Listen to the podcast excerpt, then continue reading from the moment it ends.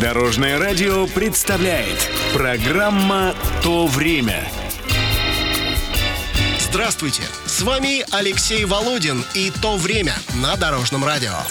Добрый доктор Айболит не под деревом сидит, а вместе с коллегами работает в Москве на Большой Сухаревской площади. Сегодня расскажу о знаменитом Склифе, Институте скорой помощи имени Склифосовского.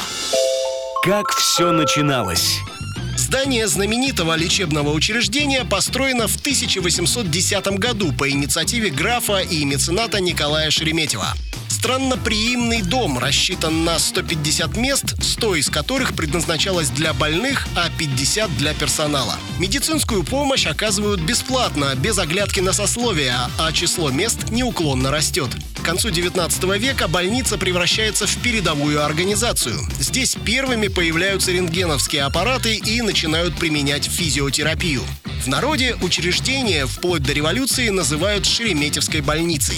23 июля 1923 года МОЗ здравотдел принял решение о создании на ее базе Института неотложной помощи и присвоении ему имени всемирно известного хирурга Николая Склифосовского. Фильтрующийся вирус ящера особенно бурно развивается в организме. Короче, Склифосовский, Тебе не интересно, не мешай. Продолжаем разговор. Во время Великой Отечественной войны институт работает как военный госпиталь и принимает десятки тысяч раненых. При этом активно продолжается и научная работа. После войны она порождает множество новых направлений деятельности. В 1960 году открывается отделение неотложной хирургии, в 1967-м – реанимационно-анестезиологический отдел.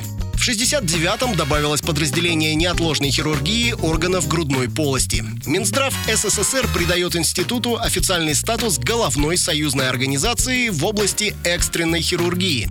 В начале 80-х за странноприимным домом построен многоэтажный клинико-хирургический корпус, который существенно расширяет возможности врачей. Тогда же в институте имени Склифосовского положено начало развитию научного направления под названием «Медицина катастроф».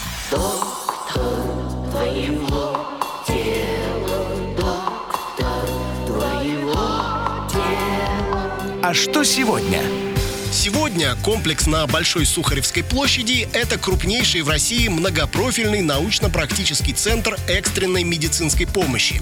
В нем действует более 40 научных подразделений и работает около 800 врачей и научных работников. Каждый год в Институте Склифосовского получают помощь более 67 тысяч пациентов из Москвы и других городов. Вот уже много лет, практически ежедневно, мы с вами слышим об Институте Склифосовского из выпусков новостей. Сюда везут раненых во всех происходящих катастрофах. Однако не стоит ставить знак равенства между склифом и ощущением страха. Ведь если пострадавших везут сюда, то можно быть уверенным, что в Институте Склифосовского им окажут самую современную и квалифицированную помощь. Это была программа «То время» с рассказом об Институте скорой помощи имени Склифосовского. Читайте или слушайте выпуски на нашем сайте или в мобильном приложении Дорожного радио. Всего доброго! Вместе в пути! Программа «То время» на Дорожном радио. Слушайте по субботам в 11.00 и по воскресеньям в 19.00.